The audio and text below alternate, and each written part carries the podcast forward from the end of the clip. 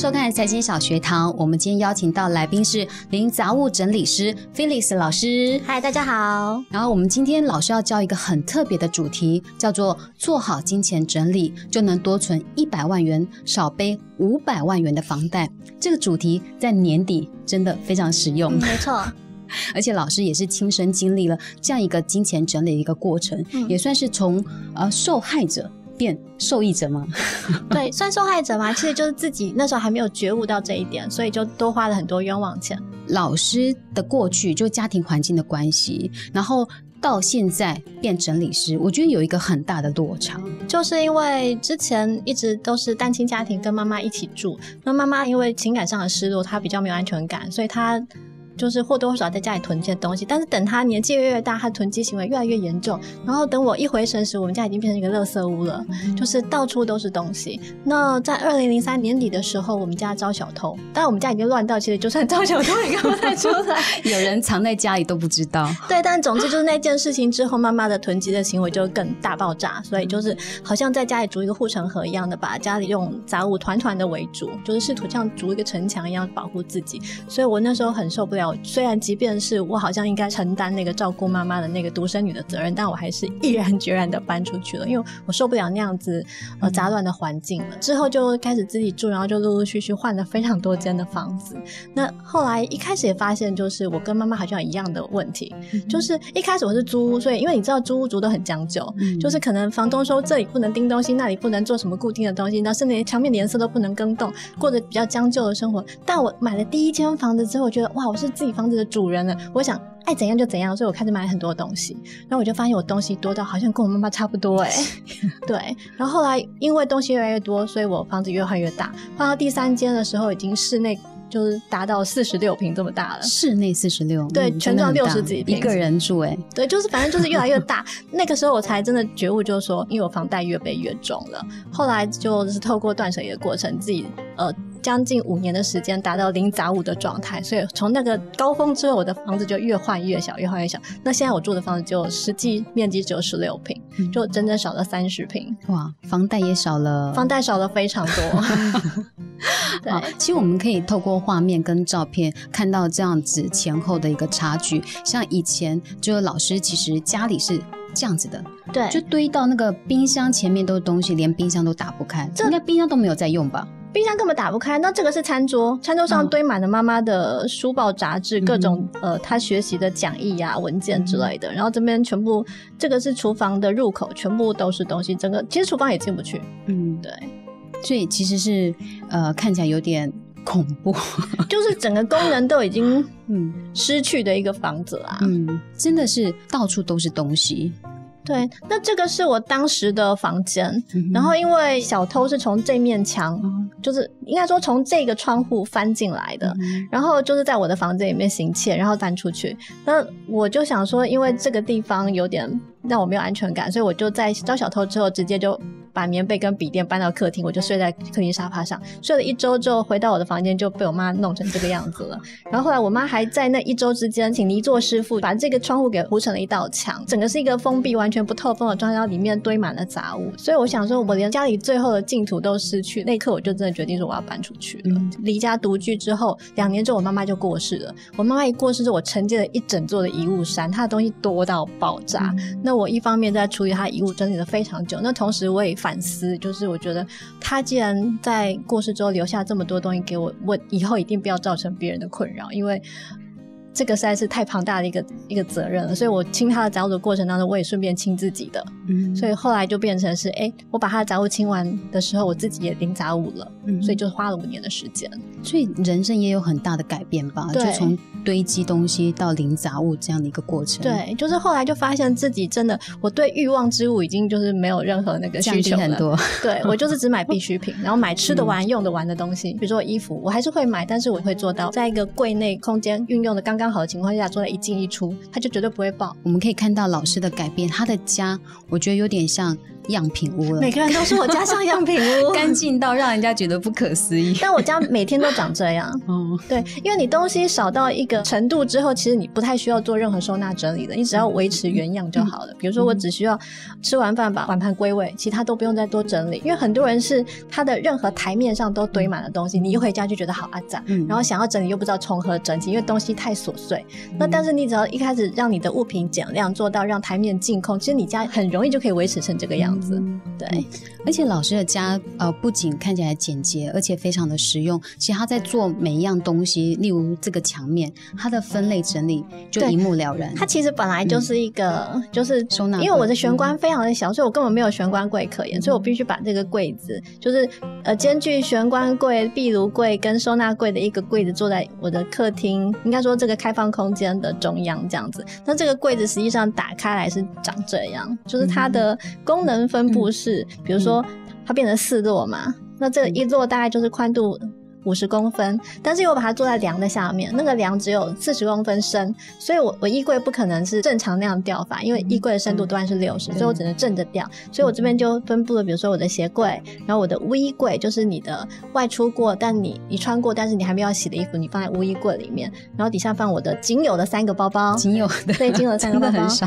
然后这边是一个消毒的东西，还有我我画画的一些画布就放在这里。然后这个是分类小包包，然后还有包内的小物，就是我每天都会把我的包包包净空。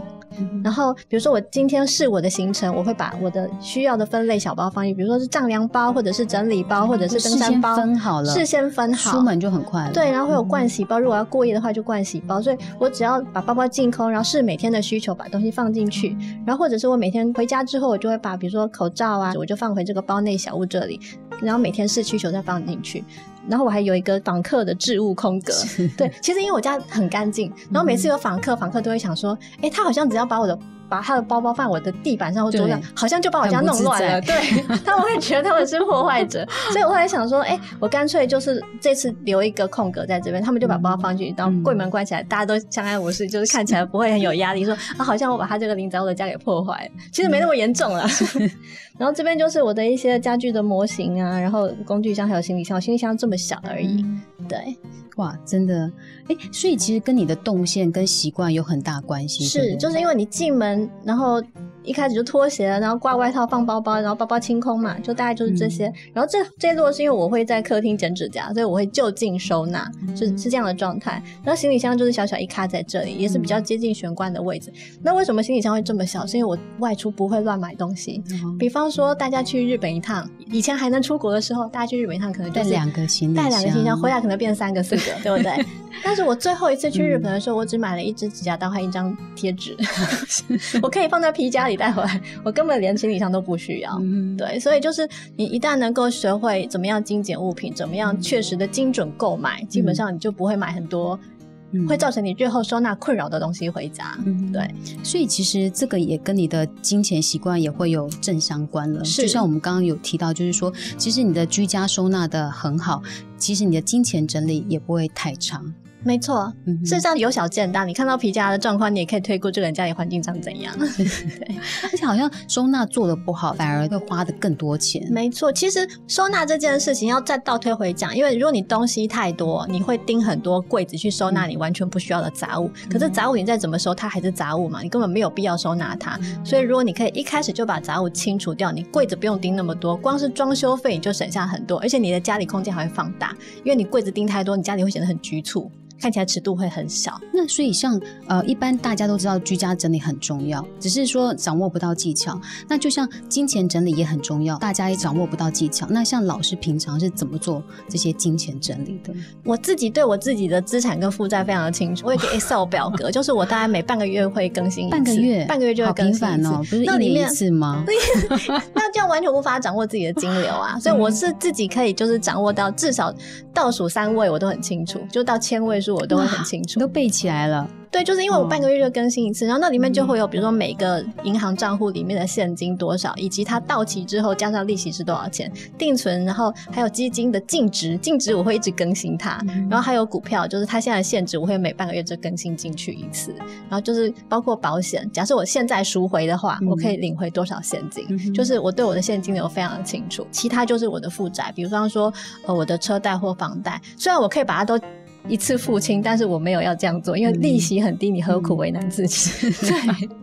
其实老师很精打细算呢，就是很有那种金钱的概念。你是从以前就开始这样，还是说你学会零杂物整理之后才会有这样的一个习惯？我真的是零杂物之后才开始对理财这件事比较认真的在看待。之前因为就是乱买东西，所以我东西很多。然后尤其我很爱家具，我看到了很漂亮的单椅，甚至是比如老件，什么六零年代、七零年代老件，我就会买。有然后一回神，就哎，我家怎么十二把椅子？然后到底一个屁股可以坐十二把吗？后来陆陆续续把东西清掉之后，我就发现，其实你在没有认真直视你的物品总量的时候，你不知道自己家里到底有多少东西，你就很容易重复购买或者购买太多。那你有这个建构所谓的资产负债表这个习惯？有每半个月更新之后，你发现你的存款真的有慢慢增加吗？有，我以前其实是很用力记账的那种人，就是。啊，一个汤面五十块，然后什么饮料十五块也在记，可是你记就觉得发现很琐碎，然后你记了半天，哎，怎么记记这个月花了八万块，越花越多，越记越花越多。你一直记，记得是巨细靡遗没错，但你没有做预算的控管，这记的都是白记的。所以反而就是说，假设你可以用一个预算来控制，假设我这个月就是所有东西加在一起花三万块。我甚至不用记账，我只要就是扣扣扣扣到，哎，最后没什么钱，那就假开拜了，就这样啊。那你用预算去控制，反而你可以省掉很多记账这些琐碎的劳务啦。嗯。还有就是，你从购物的那一刻起，就知道说什么要跟什么不要，其实就已经帮你做好记账跟节流一个方式。对，事实上就是你拎杂物之后，你就更容易做到精准购物。然后精准购物这个原则，你可以套用在人生的任何层面上。我比方说用在饮食上好了。嗯。我现在已经没有在吃零食，我也没有十年没有喝过手摇饮了。嗯。对，因为看老师的身材看得出来，因为那些东西就是热量、垃圾食物，以及造成你发胖的元凶。那基本上又不环保，所以。其实没有必要去换，你就想说这个是欲望之物还是必要之物？你身体真的需要这个吗？不需要，就是它不是必要之物，它只是欲望之物。那透过我们这个就是精准购物的练习，其实我对饮食这块也是同样的标准在看待。所以我后来我就是不吃零食，然后手摇饮。哎，你想想看。一杯什么茶饮啊，或者是咖啡啊，你一天一杯好了，假设五十块钱，你十年下来多少钱？很惊人，非常非常惊人。然后这些钱就是你如果可以省下来，其实也许你可以环游世界一趟也不一定啊，没有没有那么夸张，也许环游东南亚 一定可以，一定可以。对，嗯，所以其实从老师的冰箱也可以看出这个道理。我冰箱没有在囤积物品，我就只买我自己觉得够吃，而且我不会放到过期的食物这样子。因为我妈妈就是那种。比较上了年纪的人都喜欢买各种食材回家炖，然后东西也不会好好收，它就是一个塑胶袋一个塑胶袋，那可能一个白色塑胶袋外面再套一个红白条塑胶袋，一袋一袋，然后堆整个整个冰箱冰箱全部都塞满，然后最后就是过期。那过期丢掉，全部都是你的钱呐。再者，如果你不丢，你就一直在吃过期食物，然后最后造成自己的医药费的增加，这是何苦呢？对，所以我自己。呃，意识到这一点之后，我就发现现在购物这么方便，到处都是便利商店，都是全联。你手机 app 对，就是你手机上面也可以直接订购一些菜。那你有必要囤这么多吗？就像保养品也是，很多女生像前阵子不是一一一嘛，大家会囤。可是你囤呢，你可能一次买四罐。结果你两年都没用完，那你最后只用两罐，你是不是另外两罐根本丢在水里？所以你就买你够用的量，你反而不会浪费钱。也许你平均单价可能比较高，但是你确实的用完它了。但是你一次囤四瓶，然后你只用两瓶，另外两瓶丢掉，你完全没有赚到啊！所以就是我不太做囤积这件事情啊。嗯，哎，那如果说从你开始练习零杂物整理术到现在，存款应该？至少超过百万吧，在克制欲望，然后努力整理你的资产负债表这样一个状况，不止啊，不止，因为我光是房贷的支出就省很多，而且我在装修每一间房子的时候，我都省很多钱。嗯，对，因为我不需要钉很多柜子，光这件事情就省很多，上百万吧。如果你装修精简到位的话，对，其实现在随便一个房子，你假设一般的三房，你至少都要百万嘛。你因为光冷气就十几万了，然后你加上一些基本的木作天花板，然后那些柜体。就是随便就是百万啊，比重占最多应该就是木座。那木座大部分就是柜体嘛，那你柜子钉的少，你自然就可以省很多钱。那大家钉柜子就是一般都会讲说啊，你要先把自己目前的物品的总量再加上个两成或五成。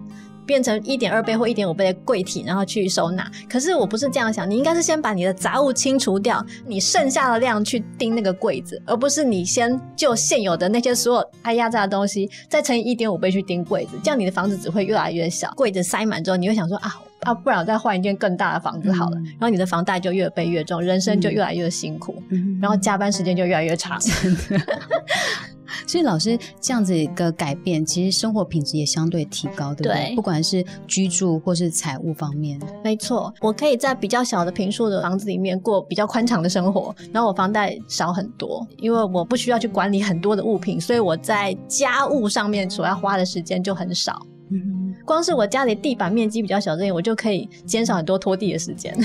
对，可能十分钟就搞定，没有四分钟，四分钟。我自己有算过，我我用 Dyson 吸完全家是四点五分钟，然后如果含跪在地上用抹布抹地带，全部十二分钟。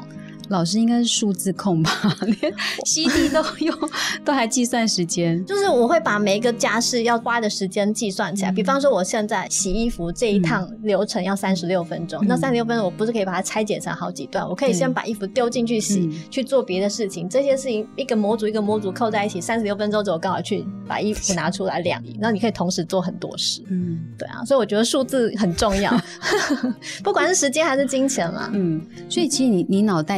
有做好很多的规划吗？对这样子就是一个流程，你要怎么做怎么做，其实都在你的脑袋中。没错，像我出门也是啊，你会先排路线嘛，去哪哪里，然后是最顺的，再一路回来这样子。因为年底也快到了，所以大家也都很困扰。怎么打扫？那打扫的重点可以怎么做？还有就是说，那我们也可以趁年底做一个金钱整理。一般人没有这样的习惯的话，老师会建议从现在开始可以怎么做？有什么技巧？我要先讲打扫跟整理完全是两回事。嗯，就是整理归整理，整理是一个断舍，也是一个取舍的过程。那打扫只是把一些表面脏污去除掉，这样子而已。所以，如果你要让你的打扫时间缩短，其实前提是你要先做整理。那整理有四个大原则，第一个就是集中，再来是过滤，再来是分类。再是收纳，那集中这件事情就很重要。比方说，先很多人家也是这样，到处都有衣服，他可能进门玄关门把上就挂着，然后餐椅上又挂几件，然后你的书桌旁边又挂了几件，然后沙发扶手上好几件，甚至你的健身车上也挂了好几件了。是，就是全家都是衣服。所以，如果你用空间别去整理东西，你就会发现，哎，怎么每个空间都有一样的东西？但是我都是用物品别来整理。比如说，我现在先集中衣服，我就把全家衣服通通集中起来，然后开始做过滤、分类和收纳。那集中之后，你就会很清楚的知道你拥有几件外套、几条裤子，就是你很清楚你物品的总量。然后俯瞰这个总量之后，你再来做过滤。比如说这些是我不合穿的，不会再穿的，穿了觉得自己看起来很逊的、很土气的，或者是穿了别人都不会称赞的，或者是已经松脱的、啊掉线的、啊、泛黄的，把它处理掉之后，你就会发现，哎。剩下的东西其实没什么好处理的，我不需要折这么多衣服，我其实只要折我需要留下我还会穿的衣服就好了。所以你先集中之后筛选到你不要的，然后把它分类，按照你自己的逻辑去分。比如说我喜欢这个都是吊挂，我喜欢这个都是折叠的，或我全部都喜欢吊挂，或我喜欢分是冬天还是夏天之类的。你用你的逻辑去分类之后，好好的把它收纳在一个该有的位置。这四个流程做好，其实你的后面的清洁打扫的家务时间会减少非常非常多。才不会一直都还在整理杂物这样子。对，整整理杂物没有意义。嗯，你其实那个时间大可拿去睡觉、美容都好。好，所以老师是第一个关键就是整理，然后分类。然后筛选要的跟不要。第一个是集中，集中对，就包括金钱整理一样。我们第一步应该是要先把我们钱会住的地方都先集中管理。比方说，钱会住在哪里？你的铺满，你的存折、钱包、你的你的保单，你的钱会住在这些地方嘛？然后，然后你的权状也是钱会住的地方。那很多人是光是你问他说：“哎，你的保单存在哪里？”他可能根本连对东西在哪里都不知道。这些重要文件散落在家里都不知道某个角落，他以为他在哪里，但其实并没有。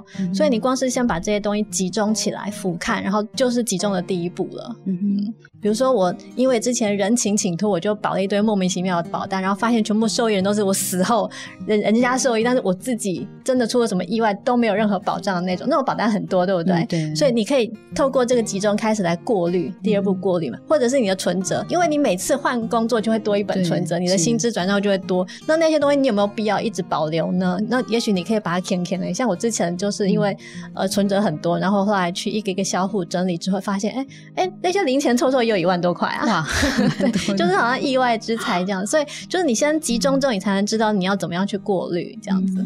所以他的整理完之后，也知道他的流向，其实在花钱的时候也特别会注意。对，没错。嗯哼，那我们今天非常谢谢 Felix 老师的分享。如果你还不会居家整理的话，那你可以订阅老师的零杂物整理课——财经小学堂。我们下次见，拜拜。Música